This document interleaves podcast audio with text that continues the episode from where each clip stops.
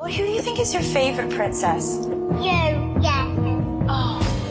Ich bin Miriam Davidwandi und das ist Not Your Princess. In fünf Doppelfolgen sprechen wir über fünf bemerkenswerte Frauen.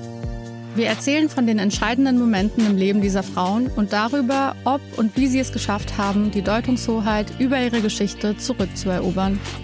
I wouldn't be Serena if there wasn't Venus.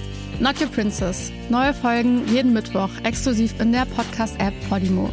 Die könnt ihr 30 Tage lang kostenlos testen unter go.podimo.com slash princess. Alle Jahre. Murder.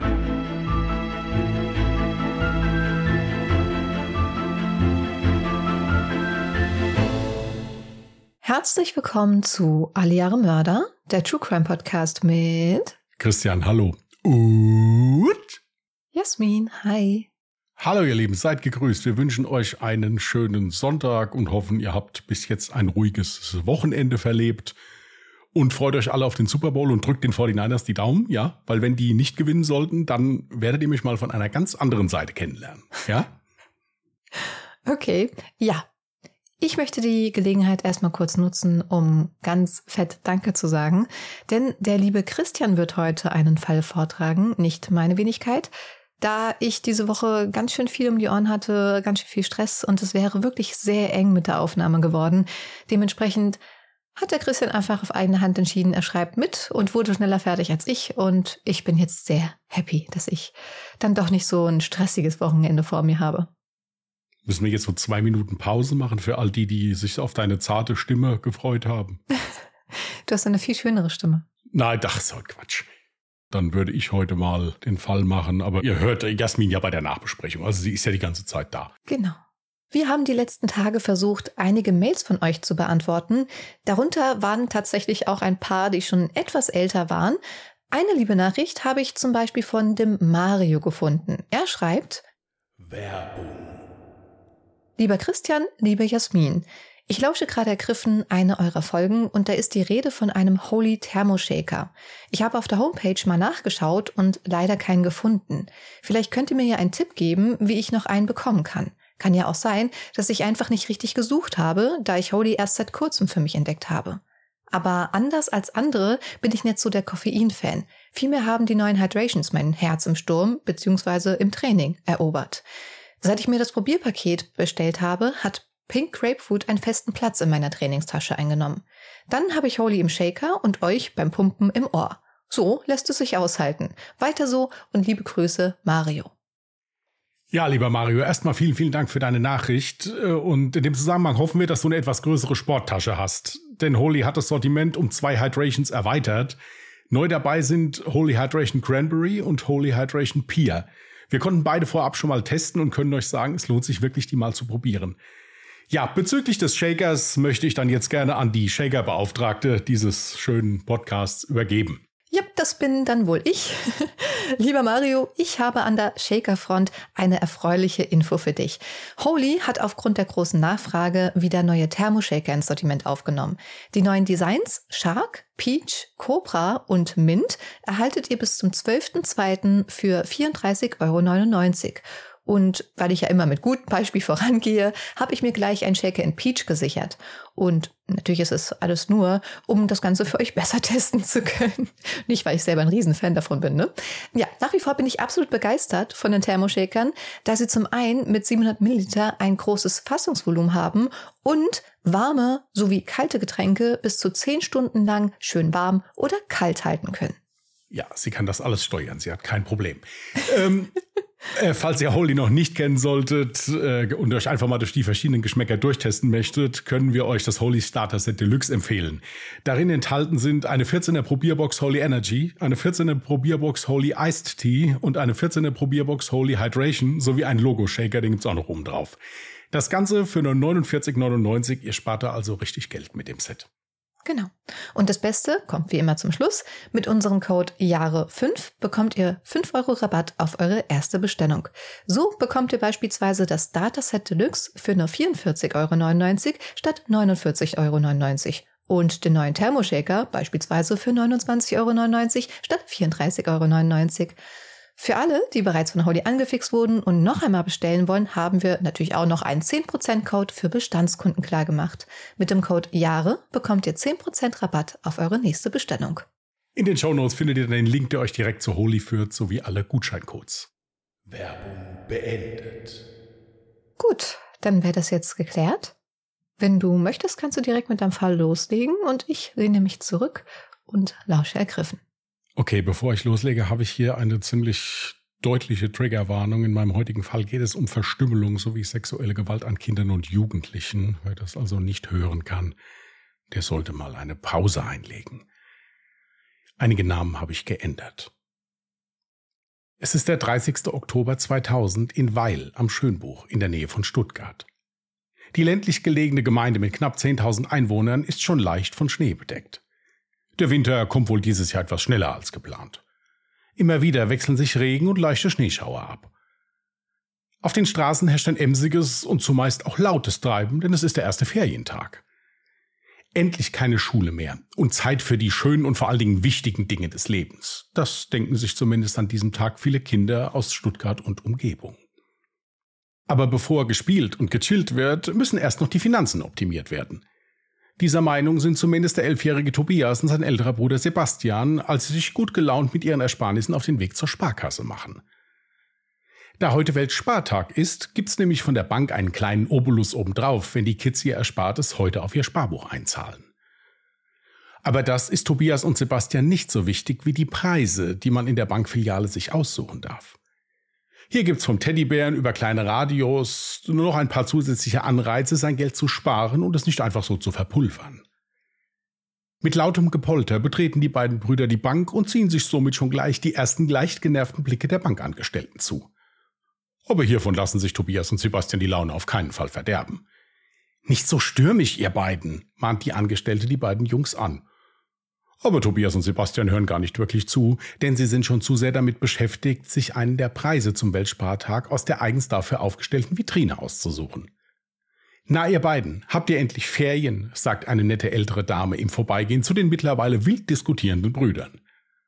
Als sich Tobias und Sebastian dann endlich einig sind, welche Preise sie haben möchten, gehen sie zum Schalter und zahlen ihr Erspartes ein. Tobias hat sich für die Fahrradpumpe entschieden. Eine Tatsache, die sein Bruder Sebastian keinesfalls überrascht denn Tobias ist begeisterter Fahrradfahrer. Wieder zu Hause angekommen, müssen die Jungs dann erstmal ihrer Mutter Maria klarmachen, dass man am ersten Ferientag so gar nicht empfänglich für eventuell anfallende Arbeiten im Haus oder im Garten ist. Das Ende der Unterhaltung sieht damit so aus, dass Mutter Maria das Familienauto selbst sauber machen muss. Während sich Sebastian auf den Weg zu seinem Freund macht, probiert Tobias noch kurz seine neue Fahrradpumpe aus und will sich dann ebenfalls auf den Weg machen. Wo willst du denn hin? will seine Mutter noch beim Verlassen des Hofes von ihm wissen. Ich fahr zum Weiher, sagt Tobias, während er schon fast vom Hof geradelt ist. Aber sei so gegen halb sechs wieder da, dann gibt's Essen, ruft seine Mutter ihm noch nach. Ja, ja, hört sie aus der Ferne. Da die Familie nicht weit vom Wald und den angrenzenden Feldern wohnt, ist Tobias schnell in seinem Element.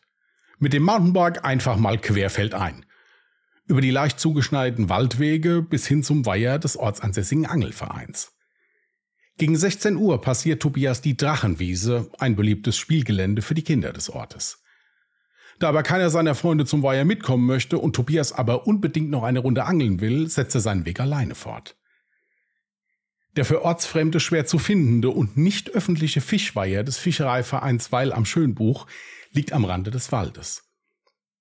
Die Vereinsmitglieder kennen den kleinen Nachwuchsangler schon und drücken mit einem Lächeln beide Augen zu, wenn Tobias mal wieder schnell den einen oder anderen Fisch fürs Abendessen holt. Bevor es ans Angeln geht, muss Tobias aber noch seine Ausrüstung aus dem eigens dafür angelegten Geheimversteck holen. Dieses hat er sich in der ausgehöhlten Wurzel eines Baumes ganz in der Nähe des Weihers angelegt. Als Tobias dann alles beisammen hat, klettert er routiniert auf den kleinen Steg des Fischweihers und wirft seine Angelschnur aus. Mitbewerber hat er heute keine. Montags ist ohnehin nicht viel los und bei diesem schlechten Wetter ohnehin schon gleich gar nicht. Aber die Fische beißen heute nicht so, wie sich Tobias das vorstellt. Immer wieder positioniert er seine Angelschnur neu. Hierbei bemerkt er nicht, wie sich ein Mann dem Weiher nähert. Entschuldige, Kleiner, spricht der unbekannte Mann Tobias an. Kennst du dich mit Fahrrädern aus? Meine Bremsen funktionieren nicht richtig. Kannst du mir da irgendwie helfen beim Einstellen? Leicht erschrocken von dem unbekannten Besucher antwortet Tobias, ja, ich kenne mich gut mit Fahrrädern aus. Super, mein Rad steht hinter der Fischerhütte. Vielleicht bekommen wir es ja zusammen wieder flott, antwortet der Mann und macht sich auf den Weg in Richtung der Hütte. Tobias holt seine Angelschnur ein und folgt dem Unbekannten. Ein schrecklicher Fehler, denn als beide dort angekommen sind, zückt der Mann ein Messer aus seiner Jacke. Zieh deine Hose aus, schreit er Tobias an. Hierbei bedrängt er den Jungen und versucht ihn an die Wand der Fischereihütte zu drücken. Aber Tobias wehrt sich. Der Elfjährige schreit und schlägt wild um sich. Und eher untypisch für ein Opfer schaut Tobias seinem Peiniger dabei tief in die Augen.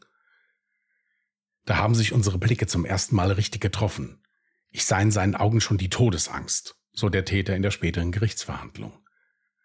Der Unbekannte bemerkt, dass sein Unterfangen nicht so einfach werden würde, wie er es geplant hatte.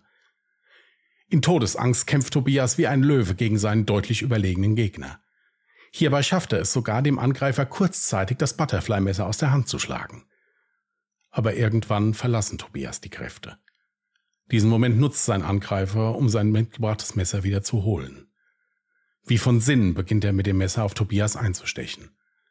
38 Mal, bis kein Leben mehr in dem kleinen Jungen ist und dieser blutend vor ihm liegt.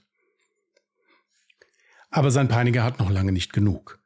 Er entkleidet die Leiche des Kindes und entfernt mit dem Messer die Hoden und den Penis.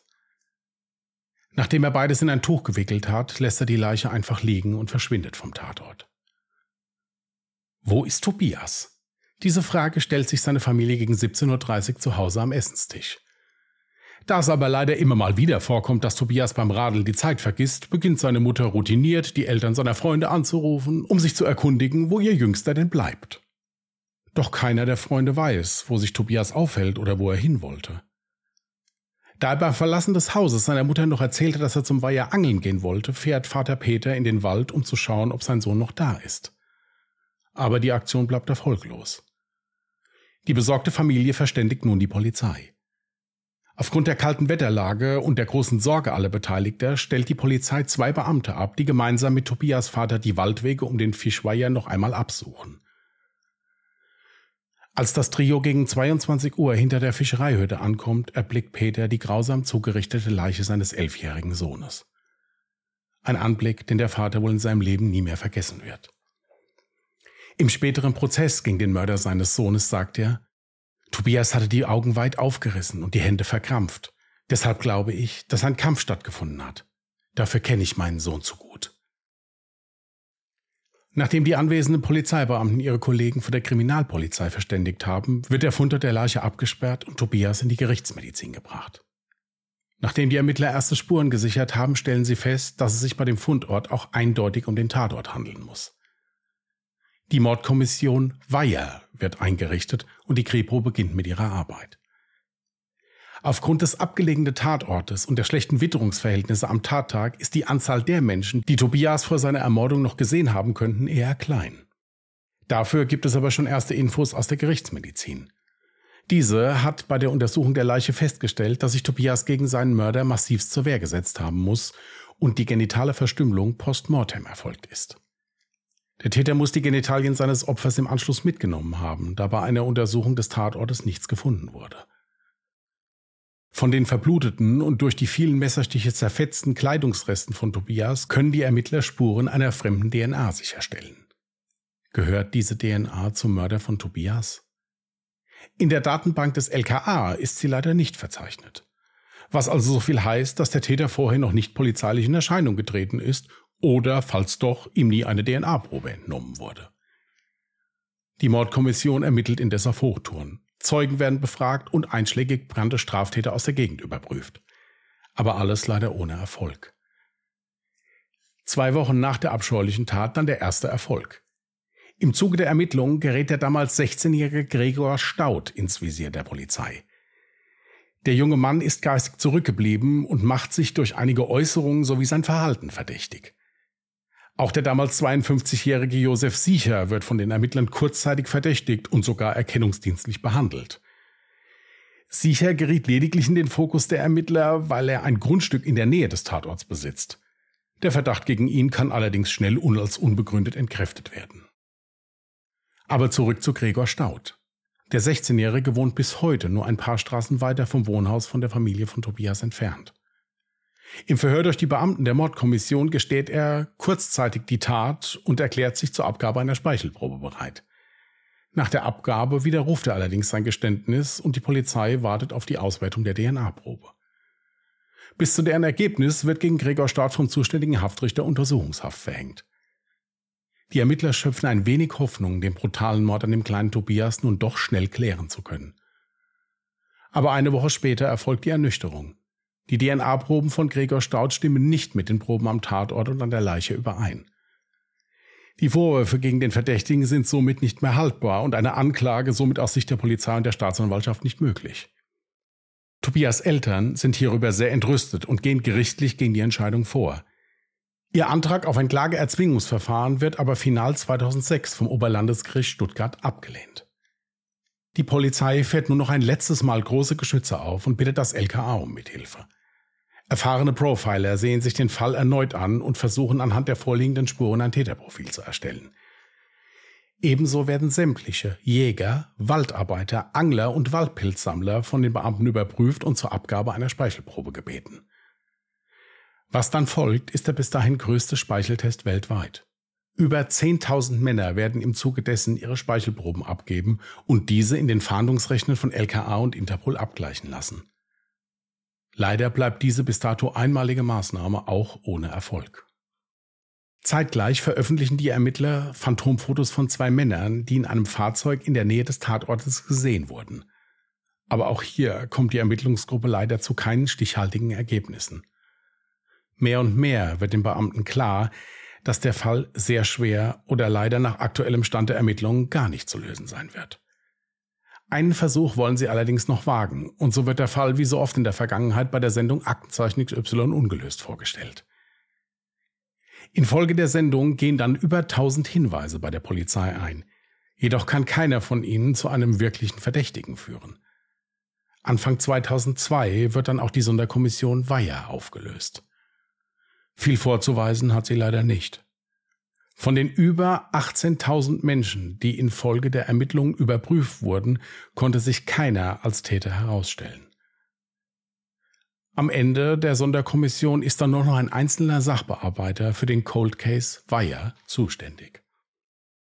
In der Zwischenzeit versuchen, wie kurz vorher erwähnt, die Eltern von Tobias gerichtlich eine Weiterermittlung im Falle des für unschuldig erachteten Gregor Staud zu erreichen – leider jedoch ohne Erfolg. Einige Jahre sollen ins Land gehen, ohne dass die trauernde Familie von Tobias sowie die Einwohner der Gemeinde wissen, wer der Täter ist. Die Auswirkungen des schrecklichen Mordes an Tobias sind noch Jahre nach der Tat spürbar. Kinder dürfen nicht mehr alleine ins Feld oder in die Wälder, und sogar die Waldkindergartengruppe wird vom Ehemann der Kindergärtnerin zur Sicherheit begleitet. Im August 2011 hilft dann Kommissar Zufall den Ermittlern. Im Rahmen einer Ermittlung gegen die Verbreitung von kinderpornografischen Schriften im Internet werden die Wohnungen diverser Verdächtiger durchsucht. Die Männer sind auf einer pädophilen Plattform, welche von der Polizei überwacht wurde, im Internet aktiv gewesen. So klingelt die Polizei am 25. August 2011 dann auch an der Tür des gelernten Bäckers Rolf H. Der damals 47-Jährige ist ebenfalls ein Forumsuser, der den Ermittlern bei der Internetüberwachung ins Netz gegangen ist. Sie präsentieren Rolf H. den Durchsuchungsbefehl für seine Wohnung und beginnen seinen Rechner sicher und die Wohnung nach weiteren belastendem Material auf den Kopf zu stellen. Und sie werden in vielerlei Hinsicht fündig. Neben diversen Kinderpornos sowie Fotos fallen den Ermittlern auch ausgeschnittene Zeitungsartikel des Mordes am kleinen Tobias in die Hände. Und noch etwas hat Rolf H. in seiner Wohnung versteckt. Und zwar ein Foto der abgetrennten Genitalien von Tobias. Die Polizei ist schockiert und dankbar zugleich. Haben sie nach so vielen Jahren endlich den Täter? Rolf H. wird umgehend festgenommen und zum Verhör aufs Polizeipräsidium gebracht. Nachdem er auf der Wache zunächst angibt, Tobias bei einer Fahrradtour leblos hinter der Fischerhütte gefunden zu haben, was ihm keiner der Anwesenden wirklich abkauft, gesteht er nach kurzer Zeit den Mord an dem Jungen. Den Weiher habe er von einer früheren Radtour gekannt, die abgetrennten Genitalien habe er zu Hause nochmals untersucht, sowie die Hoden seziert und mit Wasser gefüllt. Den Penis von Tobias habe er sich in den Mund gesteckt und im Anschluss alles fotografiert, ehe er es die Toilette runtergespült habe.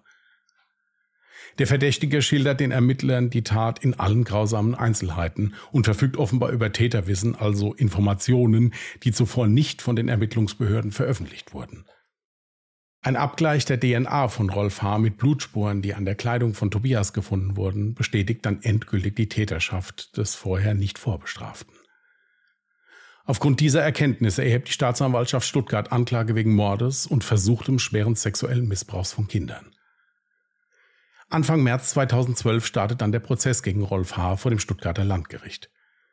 Zu Beginn des auf 14 Prozesstage angesetzten Verfahrens legt der Angeklagte ein umfassendes und zugleich aufgrund der Brutalität der Tat verstörendes Geständnis ab. Nach Darstellung von Rolf H. setzte er sich auf den Bauch von Tobias, um ihn festzuhalten. Er hat gestrampelt, er hat sich gewehrt, sagt der 48-Jährige vor Gericht. Warum er dann zugestochen habe, wisse er nicht. Als Tobias tot war, habe er dessen Unterhose ausgezogen und den Leichnam im Bereich des Unterleibs verstümmelt. Der Mann sprach von einem extrem übermächtigen Trieb. Nach der Tat sei er geflohen, sagte der Angeklagte. Zitat. Da war dann nur noch Angst, Panik, weg. Das Tatmesser warf er nach eigener Aussage in den Hausmüll. Rolf H. gibt in seiner Aussage an, dass ihn die Tat noch jahrelang verfolgt habe.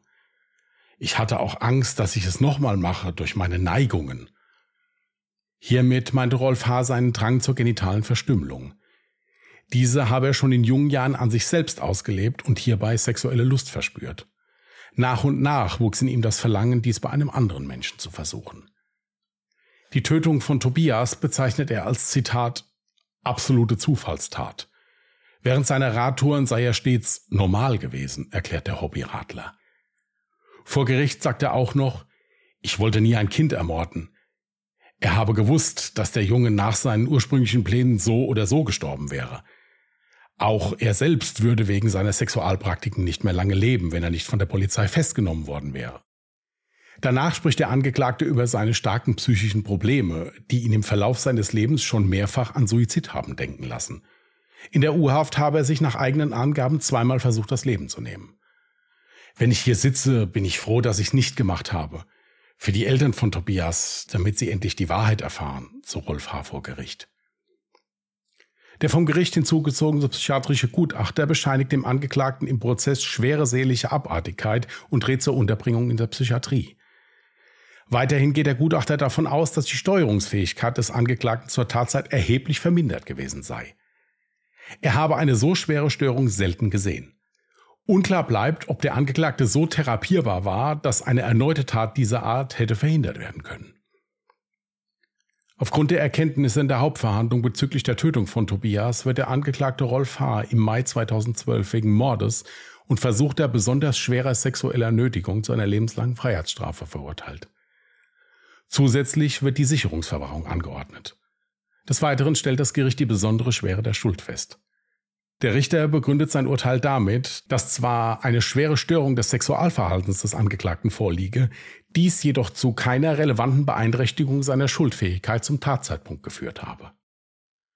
Die gegen dieses Urteil eingelegte Revision des Angeklagten, mit welcher er insbesondere die Beurteilung der Schuldfähigkeit durch das Landgericht Stuttgart beanstandete, wurde dem Anschluss vom Bundesgerichtshof als offensichtlich unbegründet verworfen. Das Urteil war somit rechtskräftig. Okay, das war ein sehr, sehr schrecklicher Fall. Vor allem will ich mir auch gar nicht vorstellen, wie es ist, als Vater sein eigenes totes Kind auffinden zu müssen. Und vor allem auch, wie die auffindende Situation war. Das war einer der Zeitpunkte, wo ich dann mal kurz eine Pause einlegen musste, ja. Das kann ich mir vorstellen. Ich habe auch einige Sachen hauptsächlich Aussagen von diesem Individuum mal weggelassen, weil das war zu hart. Ihr könnt das, es gibt zwei, drei Zeitungsberichte, wo noch einige Kommentare von dem drin sind, äh, die habe ich weggelassen. Okay. Das war zu viel. Erstmal noch mal ein bisschen zu der Ermittlungsarbeit vorher eine Frage. Dieser Gregor Staud oder wie auch immer hieß? Ja, der Name ist geändert. Also. Ach so, okay. Also dieser ja. Gregor auf jeden Fall, ja. der ja beschuldigt wurde. Äh, du meintest ja, er wäre geistig zurückgeblieben, was dann halt für mich auch die Erklärung darstellt, warum er ein Geständnis geliefert hat, obwohl er das gar nicht getan hat. Oder kommt ja auch immer darauf an, wie jemand vernommen wurde. Ne? Hatten wir ja auch schon mal den Fall, dass jemand gestanden hat, obwohl überhaupt nichts passiert ist. Aber wie kamen denn die Ermittler darauf, dass er da was damit zu tun hat? Du hast jetzt nur gesagt, dass er in der Nähe des Hauses von Tobias gewohnt hat, aber nicht, warum er überhaupt verdächtigt wird. Nein, ich hatte dazu auch noch gesagt, er hat sich auffällig verhalten. Also es war so, dass unter anderem an die Ermittler herangetragen wurde, guckt euch den mal ein bisschen genauer an. Der muss sich wohl ein, zweimal komisch zu dieser Sache geäußert haben. Ah, okay. Und muss ohnehin etwas auffällig gewesen sein. Also der war in der Gemeinde da bekannt, eigentlich harmlos, mehr so ein bisschen so ein Spinner, halt geistig zurückgeblieben. Mhm. Aber er ist dann halt als Verdächtiger an die Ermittler herangetragen worden. Und dann war es halt so, dass er dann im Verhör dann kurzzeitig gesagt hat, ja, er wäre es gewesen. Aber dann die DNA nicht gestimmt hat und die Ermittler auch gemerkt haben, okay, gut, der weiß eigentlich gar nichts von der Tat. Also außer das, was er halt so aufgeschnappt hat. Deswegen hat dann auch die Staatsanwaltschaft gesagt, den brauchen wir gar nicht anzuklagen. Das, da kommt nichts bei raus. Ja, aber genau deswegen habe ich beispielsweise auch gar nicht verstanden, warum die Eltern dann darauf beharrt haben. Ich meine, es stand zu diesem Zeitpunkt fest, dass die DNA nicht übereinstimmt. Warum haben sie dann noch darauf bestanden, dieses Verfahren nochmal, ich habe jetzt vergessen, wie der Ausdruck hieß, aber im Prinzip äh, das Ganze eben nochmal voranzutreiben, dass der eingesperrt wird? Gut, den Grund, warum die Eltern das gemacht haben, den kann ich jetzt nur mutmaßen. Also es ist meine Meinung jetzt, die ist nicht jetzt irgendwie belegt. Ich denke halt, dass die Eltern vielleicht einfach den Schuldigen am Mord ihres Sohnes haben wollten. Ja, selbstverständlich. Und der hatte es ja mal gestanden. Ja, und vielleicht haben sie dann, sind sie deswegen so darauf hin.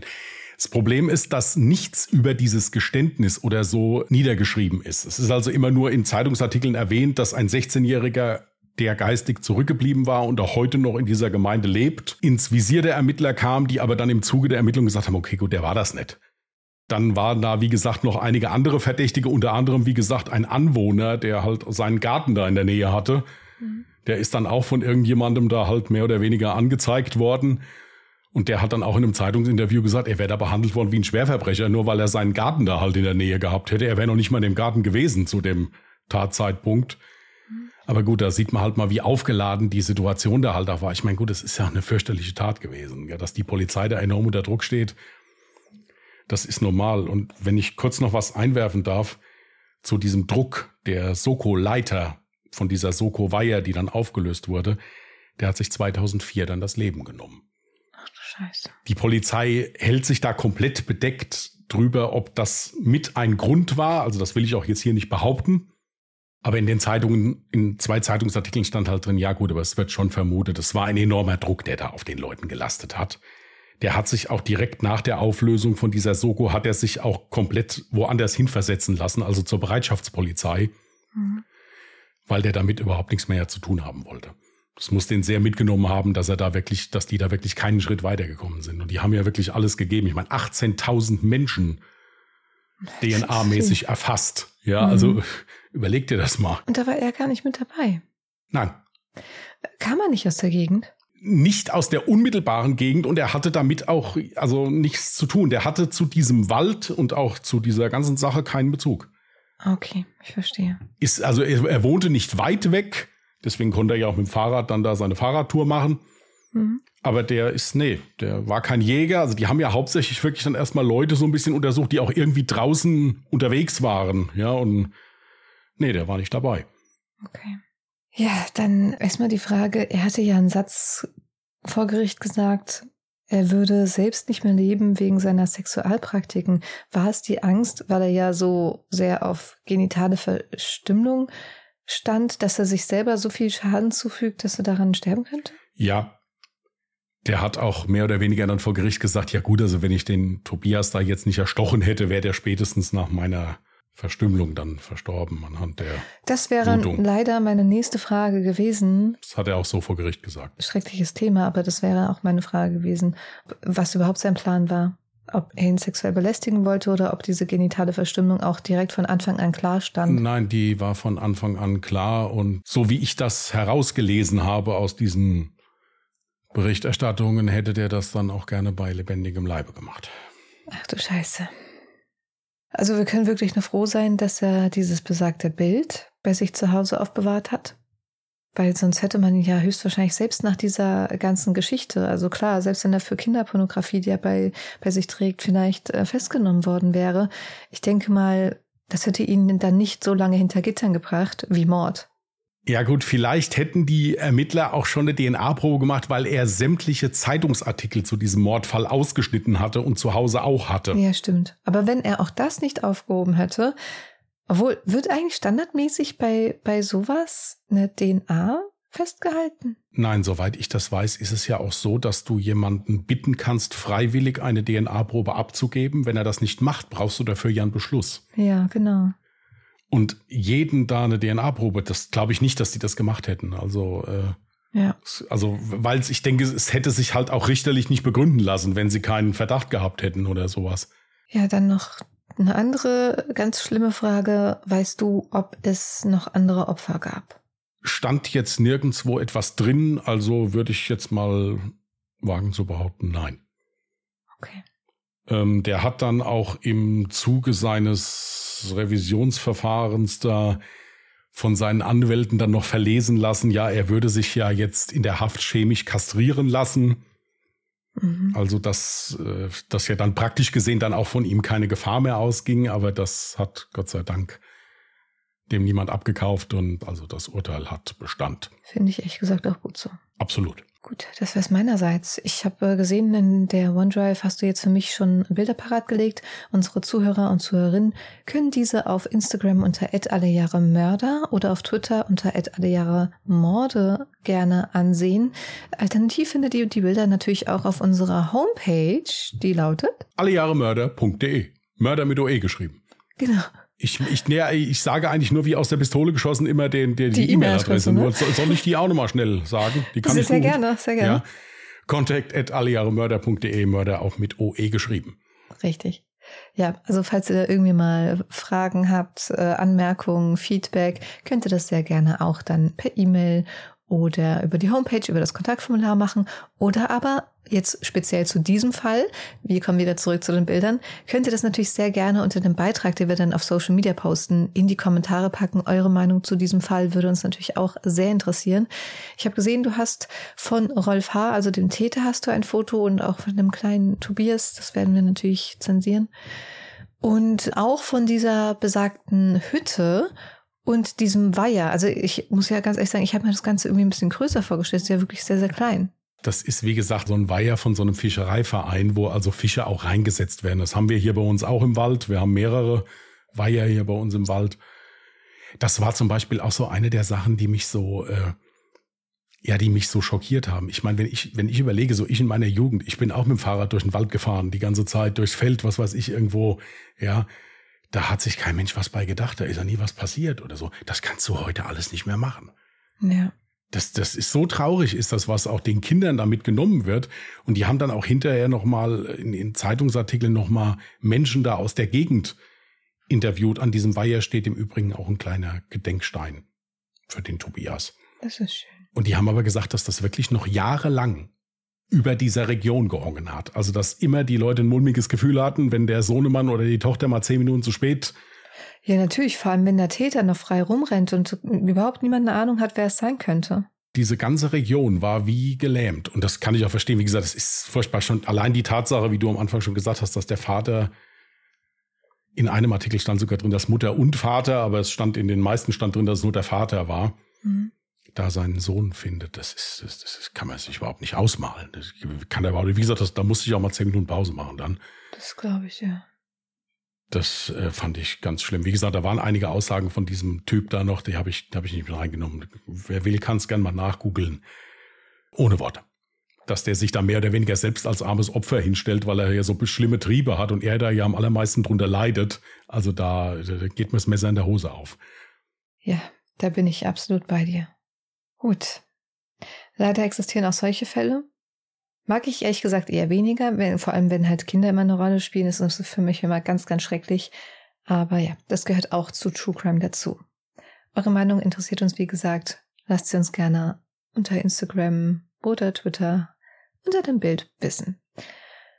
Gut, das wär's von meiner Seite. Möchtest du ein neues Jahr für dich ziehen oder habe ich irgendwas vergessen? Ich habe die ganze Zeit das Gefühl, ich habe was vergessen. Nein, ich kann eine Sache noch sagen zu diesen, wenn ihr euch da untereinander unter dem Post austauscht. Ich habe da jetzt nie Antwort gegeben, wenn sich zwei da unterhalten haben oder so. Ich habe das gelesen und äh, finde ich gut. Ich fand es auch gut, dass das wirklich in einem vernünftigen Ton abging, auch wenn man nicht einer Meinung war. Das ist okay, macht das gerne schön weiter. Ja, dann suche ich mir mal was Neues aus. Hm? Mhm.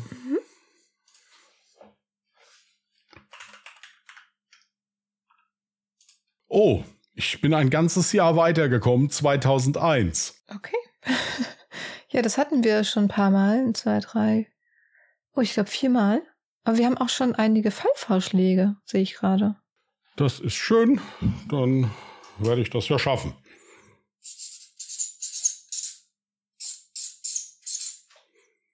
Okay, ist notiert. Super. Übrigens ist es äh, dein Lieblingsjahr, weil dreimal hast du das Jahr gehabt. Ja, wie die Würfel fallen. Ja. Super. Nächste Woche geht's dann wirklich mit einem Fall von mir weiter. Den Fall habe ich schon. Ich habe auch schon äh, gut was geschrieben, aber ich hätte es halt nicht geschafft, fertig zu werden oder ich hätte es sehr spät geschafft. Und das möchte ich dem Christian dann auch nicht zumuten, kurz vor Klon noch mit mir aufzunehmen. Ja, du hast ja auch schon für mich die Kohlen aus dem Feuer geholt, wenn mal was nicht ging. Das ist kein Problem. Für keinen lieber als für dich. Dankeschön. Supi. Gut, ihr Lieben dann wünschen wir euch eine entspannte Fastnachtswoche ist ja. Ja, ich, ich bin überhaupt kein Fastnachter, deswegen ich auch nicht. habe ich da überhaupt keinen Vertrag mit. Aber wenn ihr das seid, wünsche ich euch eine schöne Fastnachtswoche. Wir wünschen euch eine schöne Fastnachtswoche. Passt gut auf euch auf. Und äh, wenn ihr Lust habt, könnt ihr uns am Mittwoch bei Ungedingst hören. Das ist unser anderer Podcast. Steht alles unten in den Show Notes. Und ansonsten hören wir uns dann die Woche drauf, Sonntag wieder bei Alle Mörder. Bis dahin, bleibt vernünftig, anständig und vor allen Dingen gesund. Macht's gut und tschüss. Macht's gut. Bye.